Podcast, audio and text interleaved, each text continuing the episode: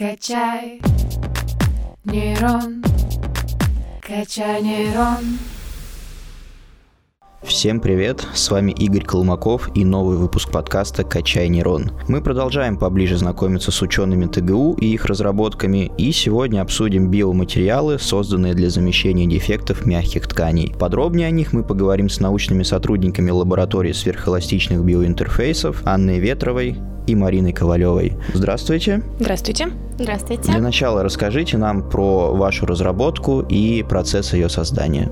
Основное направление работы нашей лаборатории – это исследование и разработка биосовместимых материалов для замещения дефектов мягких биологических тканей в организме человека, которые возникают впоследствии травм, либо могут быть врожденными патологиями. И для решения этой задачи была получена проволока из слитков сплава никеля и титана. Из этих слитков получали путем термических и механических воздействий тонкую проволоку толщиной 60 микрометров, это чуть тоньше человеческого волоса. И из этой проволоки мы уже на специальном вязальном станке получали металлотрикотаж, а, который плетением напоминает обычную ткань, но за счет технологии плетения, то есть из лоскута допустим, метр на метр, врачами может вырезаться а, часть нужной геометрии, нужных размеров, и при этом плетение не распадается,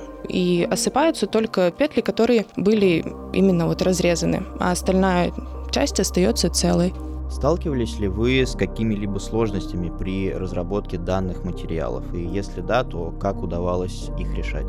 Ну, в разработке наших материалов существует Конечно же, существуют некоторые сложности. Основная из них это было то, что для того, чтобы подобрать имплантат к определенной ткани, нужно знать характеристики механические в первую очередь, не только биологических тканей, к которым мы далее будем применять имплантат, но и самого имплантата. То есть мы должны были подобрать проволоку такой толщины, наиболее подходящей, из которой далее будет изготавливаться металлотрикотаж так, чтобы он был максимально механически близок по характеристикам к тем тканям, которым он далее будет применяться. Для этого проводились испытания механические как э, биотканей, так и самих биоматериалов. Также проводилось компьютерное моделирование, с помощью которого по экспериментальным данным, полученным ранее, с помощью математических уравнений подбирались определенные параметры, которые позволяют прогнозировать поведение и тканей, и имплантата, то есть как бы накладывались друг на друга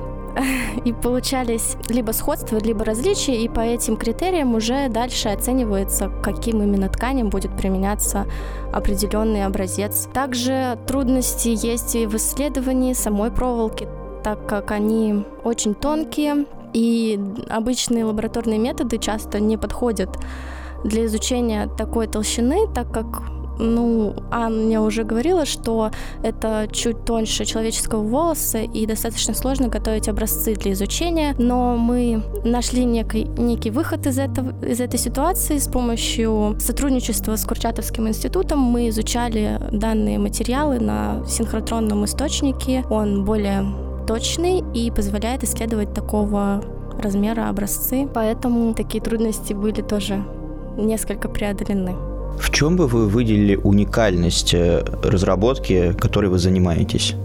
Уникальность состоит именно в том, что сам материал, из которого изготавливаются имплантаты, он очень хорошо подходит к организму, то есть он достаточно коррозионостоек, потому что организм — это очень агрессивная среда, и очень важно, чтобы материалы, которые внедряются в организм, могли, ну, проще говоря, не причинить вред организму, чтобы не были токсичны и также не разрушались в течение времени как можно дольше, но и в то же время они должны быть и механически тоже, как я уже уже говорила, подходить, чтобы не было такого, что, допустим, мягкая ткань из-за того, что неправильно подобран имплантат, она может прорезаться материалом, и уже возникают другие осложнения и необходимость э, повторного вмешательства операционного. Наши материалы подобраны так, что они и механически, и химически, то есть они, не сказать идеально, все равно зависит от организма, но они достаточно хорошо взаимодействуют с организмом. В этом уникальность — это определенный состав и определенные технологии получения данных материалов. Так вот можно сказать. Не могу не спросить про дальнейшие планы вашей команды. Возможно ли усовершенствование данных биоматериалов и планируете ли вы заниматься еще какими-либо разработками? Усовершенствование, конечно, планируется. Планируется более подробное описание взаимодействия гиперупругих мягких тканей в организме человека и имплантатов для их замещения, а для повышения эффективности их пластики. Также, я думаю, можно сказать о том, что планируется расширение сфер деятельности, так сказать, то есть э, применение данных материалов не только в медицинской области, но и, к примеру, космической промышленности, потому что там также имеет место очень много приложений, в которых используются данные материалы. Спасибо огромное вам за беседу. Мы желаем вам удачи в вашей работе и, соответственно, разработках. Дорогие слушатели, вас я, как обычно, благодарю за внимание. Не прощаюсь, а лишь говорю до свидания и до новых встреч. Качаем нейроны 145 лет.